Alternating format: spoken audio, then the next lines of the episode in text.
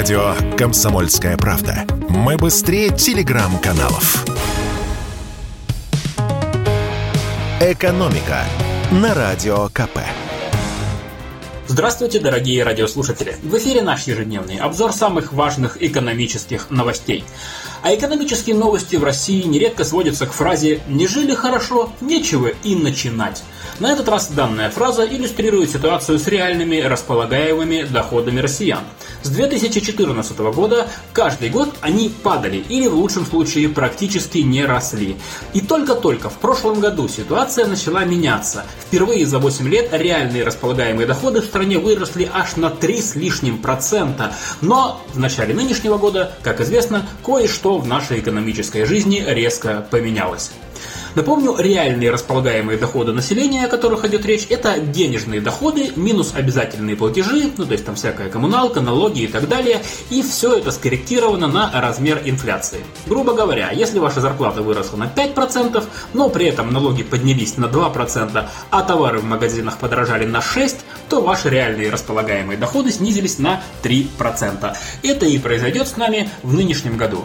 Вернее, нас с вами ждет даже кое-что похуже. Минфин поделился прогнозом. По итогам 2022 года реальные располагаемые доходы россиян упадут на 6,8%.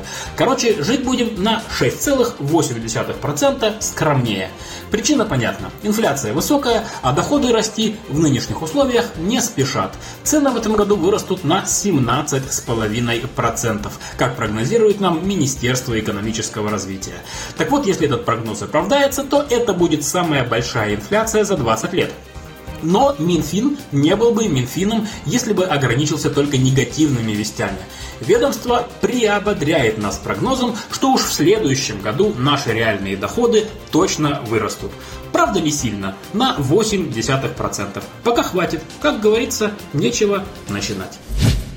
Еще одна тема для разговоров в последние месяцы – это многострадальный российский автопром, который сейчас набрал хороший ход и несется на полной скорости в бетонную стену.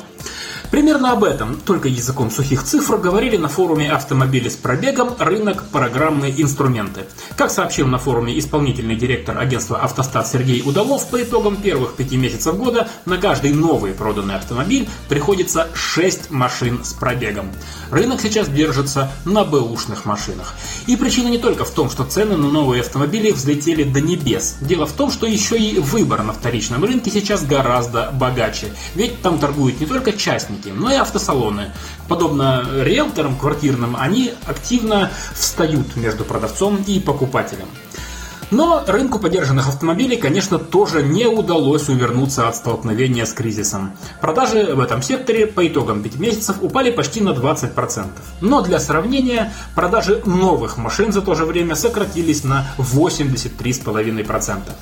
Кто от этого всего выиграл, так это наш большой восточный брат – Продажи бэушных китайских автомобилей растут на глазах. Продажи марки Cherry увеличились на 40%, марки Geely на все 44%.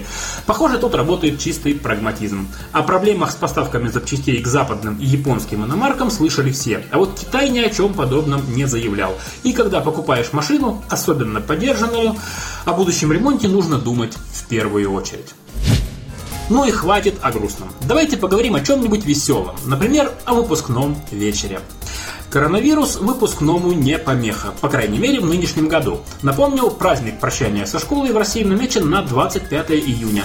В прошлом году выпускные проходили в период ограничений. В большинстве регионов страны массовые празднества запретили вообще. Ношение масок было обязательно, в некоторых регионах отменили торжественную часть. В этом году ковидные запреты по всей стране запри... отменили, и выпускники готовятся к празднику с размахом. Так что гуляем а в компании Авито подсчитали масштабы этого разгула. Так вот, спрос на аренду теплоходов в мае этого года вырос на 61%, на аренду ресторанов на 64%.